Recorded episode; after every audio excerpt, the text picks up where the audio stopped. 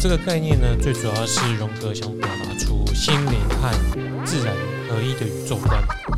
这就好像牛顿为了建构出他所认知的世界，因而发现了三大运动定律。那爱因斯坦也为了发现宇宙的本质，所以推导出广义和狭义的相对论，并且呢，一生都为了这个。呃，他所发表的这些理论奋斗呃推广，那荣格的想法呢也是这样子的，只是他无法用数学的言语去表达。那我们在谈这些思思想的时候呢，常常难难以理解这些呃语言背后的概念。这个就好像牛顿和爱因斯坦的公式一样，很像网络上所讲的一句迷因的梗啊，就是人生会背叛你，但是数学不会，不会就是不会。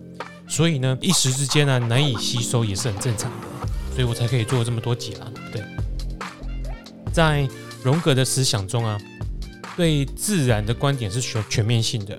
如何将这种整体论的概念跟当代的科学脉络结合，呃，对于理解共识性而言是很重要的。上一集提到提到的这个相对论跟量子力学，有助于这种整体论的思考，因为呢，我们能够思考的范围更广泛了。那以往许多矛盾或者悖论呢，得到更合理的解释。那今天这集呢，我们会谈到的科学词汇是场论。那什么是场呢？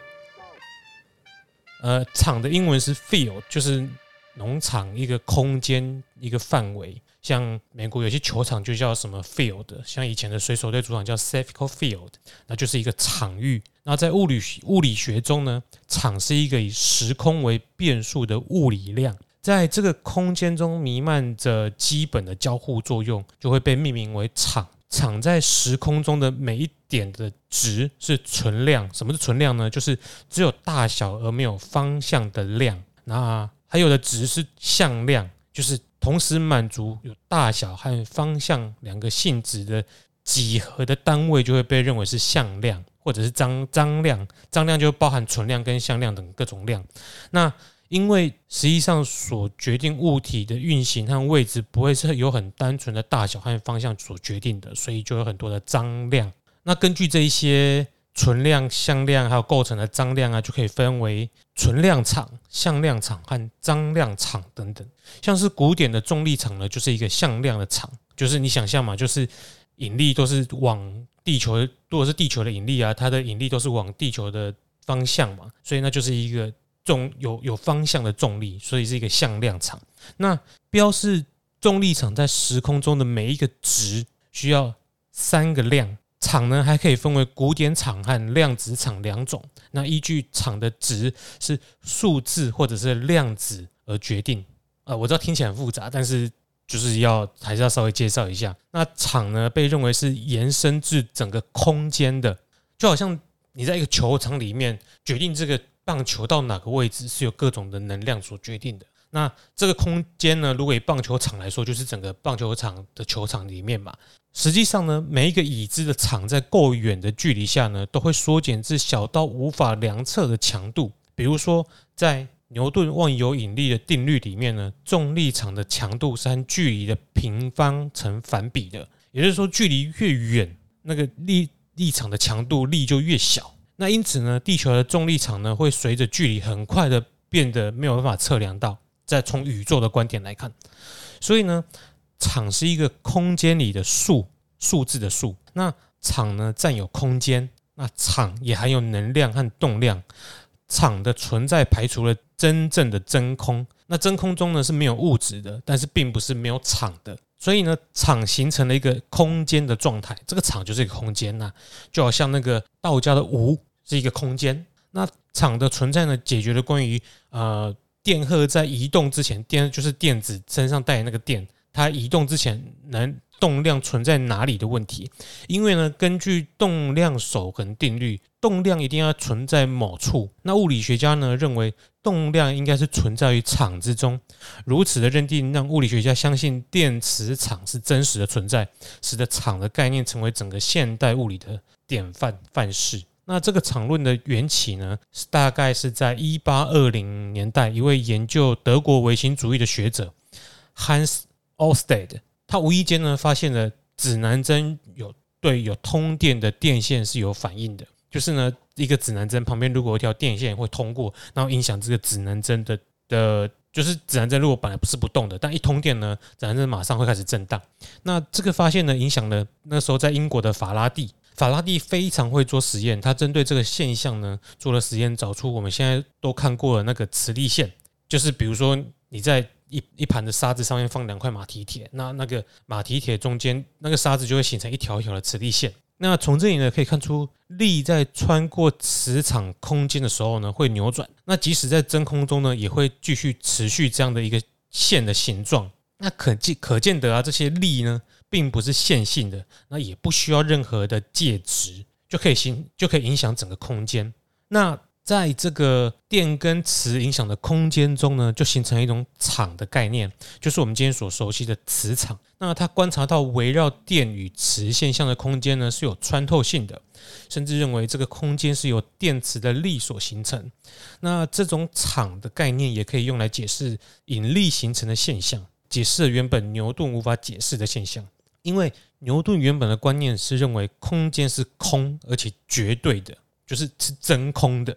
但是呢，场论可以解释原本绝对空间概念和超距中有某种欠缺的作用是什么。而之后呢，更将场的概念运用到光和引力上。场可以说是牛顿以后最伟大的知识突破。在这里再解释一下，不然各位可能不太懂。呃，原本的绝对空间中的真空。假设是因为，比如说地球到月球这件事完全真空的状态，完全真空的状态就是不会存在有，比如说像我的声音要传到你耳朵，一定经过空气的传播。那如果是绝对的真空的话，就不会有中间这个空气这个介质嘛。那这个声音要怎么从我这边传到你那一边呢？所以呢，如果两个力中间要互相影响的话，理论上应该要有一个介质存在。可是呢，原本牛顿的定律是没办法解释这种。两者之间是真空，可是却互相影响的。他可能就要去寻找这中间到底有什么介质存在。呃，但是场的概念呢，就可以解释这种现象，就是说地球跟月球之间不需要有东西存在，但是它地球的引力就可以去影影响到月球。那不过呢，法拉第的发现并没有受到重视，因为他擅长的是观察和实验，但数学和理论物理方面。并不强，没有办法去说服人，因此呢，他将他的研究跟发现告诉了年轻的马克思威。马克思韦提出了一个完整严谨描述电磁场的数学公式。这公式呢，统合了电和磁两种现象。除此之外呢，也展现出光是一种电磁波的形式，而且这个光谱范围的两端比可见光的紫外光和红外光还要宽广。而马克思韦的研究证实了场的存在。呃，这种场域 field 马上就被应用到物理学的其他研究，也修正了原本的物理理论，像是爱因斯坦的相对论和牛顿的万有引力定律。那重力加速度来自于物体的质量、能量和动量所弯曲的时空。场论一般来自于对交互作用的研究，它就是在探讨在场内有什么什么样的力和能量在这个场内的交互作用。那不管其他的理论学说如何使用这样的理论。其实都是着重于去表达或表现出这些交互作用之间的连则、连结性的原则，就是说这一些力和能量之间其实都是存在一定程度的关系的。那场这种革命性的发现也开始运用到其他的领域，包含心理学。那 William James 这位十九世纪后半期的顶尖思想家，也是美国历史上最富影响力的哲学家之一。他被誉为是美国心理学之父，就将场的概念带入他的思想中，称作意识场 （Field of Consciousness）。这位思想家、哲学家、心理学家患有严重的抑郁症和心身性疾病，经常靠阅读圣经来维持意志力。他是美国心灵学研究会的主要创立者，终其一生都在探讨超个人的心理现象以以及超心理学，就是研究灵异现象。超自然的那一些呃现象啦，那认为人的精神生活呢，有不能以生物学概念加以解释的地方，可以透过某些现象来领会某种超越性的价值，并且强调人有巨大的潜能上还没有开发，人的意识只有很少的一部分为我们所利用。他曾经参与类似禅坐的静坐活动，表示静坐是一种唤起深度意志力的方法，可以增加人的活力和生命力。他也做了很多灵媒的实证研究，灵媒就是当机啦。那此外呢，威廉威廉他也横跨哲学、心理学和精神医学界，对于超意识的自动书写很感兴趣。曾经收集大量的案例，并且发现青青少年最能借此表达内心的纠葛与人格的冲突。他还注意到自动书写有时能够解开罪犯的犯罪症结，但并非人人都可以自动书写，必须透过催眠或者是其他的方式。自动书写就好像是有神明杠机，然后就是有有乩童，他会自动写出一些要解决信中疑问的答案。那有趣的是呢，呃，有一个。作者他写一本叫《赛斯书》，这个作者叫 James Roberts，他曾经收到已经死掉的威廉的的讯息，并且透过因因为这个作者 Jam Roberts 他是会自动书写的人，就是他其实你也可以当把他当做是一个通灵的灵媒机身，因为这个死后这个威威廉去联络他嘛，他就用这个自动他的自动书写。的能力去出出版了一本书，叫做《一位美国作家的死后生存：威廉·詹姆斯的世界观》。那这本书里面除了具有很深度的评论之外呢，还兼谈了美国历史、心灵学、心理学与以及民主方面的问题。就等于是已经死掉的这个威廉去找了一个灵媒机身写了一本书，这样版税如果是算在 James 的身上，还蛮划算的。因为也不是他够费心思去写的。好，那回到他提到说的这个意识场啊，他认为心智生命的单位在任何时间内呢，思考的整体意识波或者是物理场，而且无法用任何有限性去描述这个波和它的边界。但这个场是确实存在的，它在我们周围就像个磁场一样，可以引导，也可以决定我们的下一步行动。那这个波就是意识的波，我们的意识所构成的一个场域。那这种思想呢，也带给了荣格很多的灵感。那与此同时呢，他也常常跟爱因斯坦在吃饭，因为他们那时候都住在瑞士，然后也有也有联络。那接触了许多深奥的这种场域的理论。对于那段时间，他有回忆到，当爱因斯坦首先发展出相对论的时候呢，是他让荣格开始思索时间以及空间相对性的可能。以及他们啊心理的条件性，就是除了时间空间之外，还加了我们心理的认知这个条件。那虽然包利呢认为他就是包利就是另外一个量子学家，在本书中有一个很重要的地位。那这个包利呢认为呢，荣格的概念还是停留在古典场，而不是量子场。但我我想这个只是技术问题啦，因为。威廉·詹姆斯跟荣格，他都不是物理学者，自然只能从概念去叙述他们抽象的想法。那在更艰深的物理理论，则需要像包利啊、爱因斯坦这种专家去协助完善他们的这种整个概念、他们的想法理论。那荣格呢，对集体无意识的原型理论发展呢，因为场论的出现而有所进展，然后更加的完善。每一个原型呢，都可以被视为是呃场内的一个点、一个节点。那被被包含在更大、更多重中心的整体脉络里面，就是说，每个人呢都是集体文化原型中的一个个体的原型。那像在中古世纪，就是每一个地区、每个国家的民族文化都有它的一个集体的原型。那这个集体原型呢，就是由那些地区的人所构成的。那现在呢，这个全球全球化呢，就是扩大这整个集体的原型啊，大家都相互影响。那到到最后呢，可能几百年后。啊，地球就变成了一个集集体的无意识原型，那一个又一个的原型呢，互相的连串联连接，连接了各个个体的原型，然后编织成一个巨大的网络。那这个巨大的网络呢，是一个统一的场。那这个场呢，就很像是我们之前提到佛教哲学里面谈到的因陀罗网。这个神话意象呢，就是在天神因陀罗的。宫殿中据说有一个幅员辽阔、闪闪发光的网络，就好像蜘蛛网一样，一直延伸到宇宙最外层的地方。然后呢，串在每一个透明丝线的交错之处呢，就是一个反光的宝石，就是每个网它所交接的地方。那这个网呢是无止境的，所以宝石的数量也是无限的。那即使那些宝石呢，在天边最远的角落，在每一个闪闪发光的宝石的表面呢，反射出其他所有的宝石。在每一次的反射中呢，所有其他的宝石会再度被反射，所以呢，反射的反射是永无止境的。这个就好像那个莱布尼兹的单子，它也是用一样的概念，每个单子呢，它都会去反射其他的单子，然后最后反射出来呢，就是整个宇宙。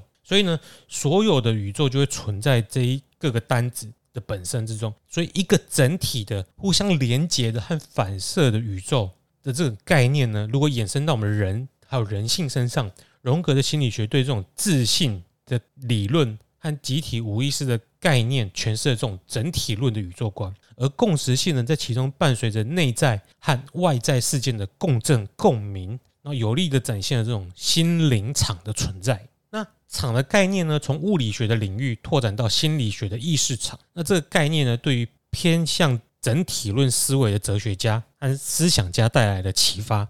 那接下来呢，我们回头来谈谈什么是整体论。整体论英文叫 holism，这个词源源自于古希腊字叫 holos，指的是全部、整个、完全的意思。那相反的词呢，就是化约论。化约论呢，就是将一个整体拆解成它的个别的成分，然后透过了解这个个别的成分来了解整个整体的运作和功用。那西方的科学呢，以分析为典范，所以主要用的是化约的方法来解释、说明要了解的问题，特别是在使用量化的方面或数学的时候更明显。就好像哇，我们要了解一台机器，那我们就要知道把这机器做拆解，去了解各个零件的功能。那荣格呢，特别的是他的思想和概念可以说是有点反这种西方科学传统的整体论概念。虽然他很少用到整体论这个词，但是呢，他在研究中常常用到全体性 h o n e s s 这个的这个字的概念和意义，像是在研究一个人一个个体的心理健康是否成熟的议题时呢，他会用一个整体的概念去分析个体化的过程。他认为一个人的个体化过程呢，是有意识的去感知自信，一个有意识的我去感知这个自信 （self）。就是你必须去了解你的自信、自我。那这个过程呢，要包含辨认、连接、面对无意识的我的人格。那这个就是一个明心见性的修行过程。所以呢，在这个过程中，如果我们刻意或无意间压抑、压抑了，呃，与我们不利或者是我们不愿意面对的情境，那这些负面的因素呢，就会在梦中以阴影的元素出现。那大家可以去复习什么是阴影。那因为呢，整体就是一个太极，在分析的过程中，一定要了解到阴在哪里，阳在哪里。如果不是整体论的思想，就不会刻意的去寻找这个跷跷板的另外一边究竟有什么元素，有什么筹码，要让这个飘跷跷板平衡，对不对？因为呢，平衡跷跷板的想法，在化约论者的眼里根本就不存在，他根本就没有跷跷板，他何必去平衡这个跷跷板呢？那荣格所指的这个个体化人格，指的是人应该有一个完整的自我。这个完整并不是完美，而是完整，就好像太极那样的自然，有阴有阳，阳中有阴，阴中有阳，就是一个完整的系统。那所以呢，在分析的时候，你就必须要去了解到研究对象的阴阳两面元素，才能针对完整的个体去进行完整的分析。那什么是我们要去认识的自信呢？那个 self 是什么呢？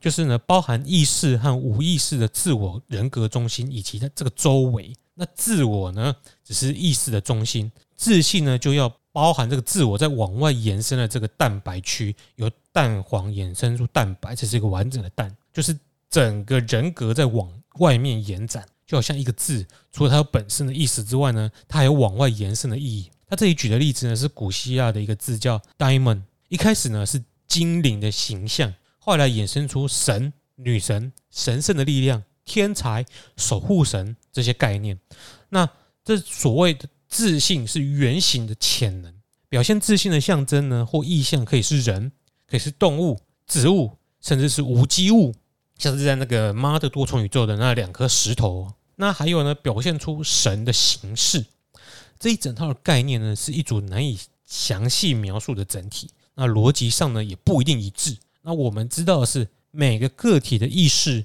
每个个体的自信就是最主要的原型，也包含了全部的集体无意识和意识的人格。所以呢，这中间的研究分析呢，和统整的过程才会有这么多超自然和宗教的题材。因为呢，荣格一直在追寻的是意义，意义并不是数学公式可以简单推导出来的答案，要靠的是呢，我们这个很厉害脑补的功力。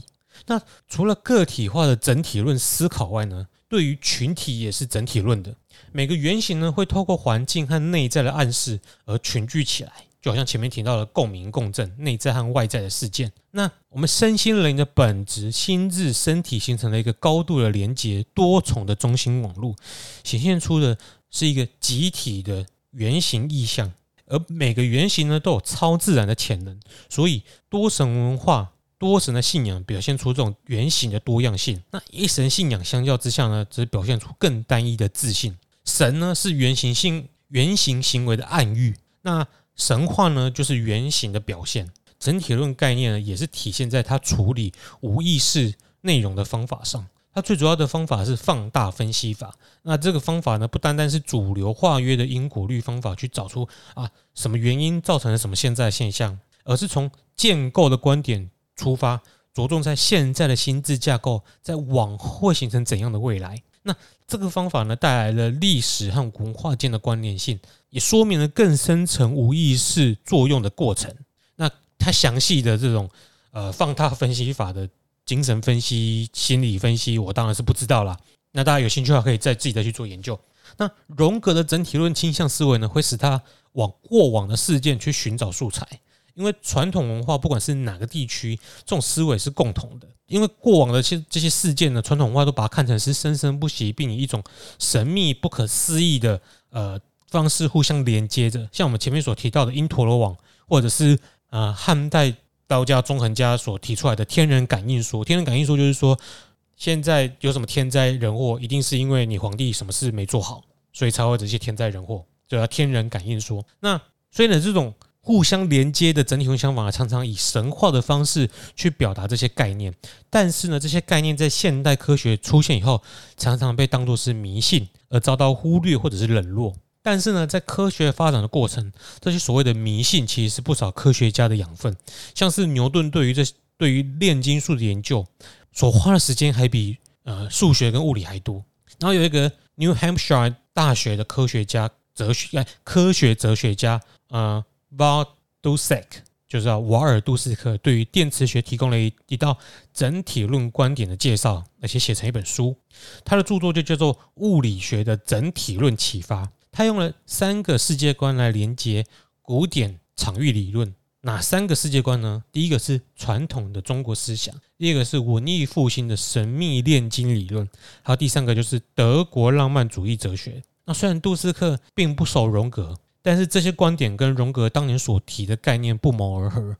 像从科学思想史来看呢，整体论的传统其实一直都存在。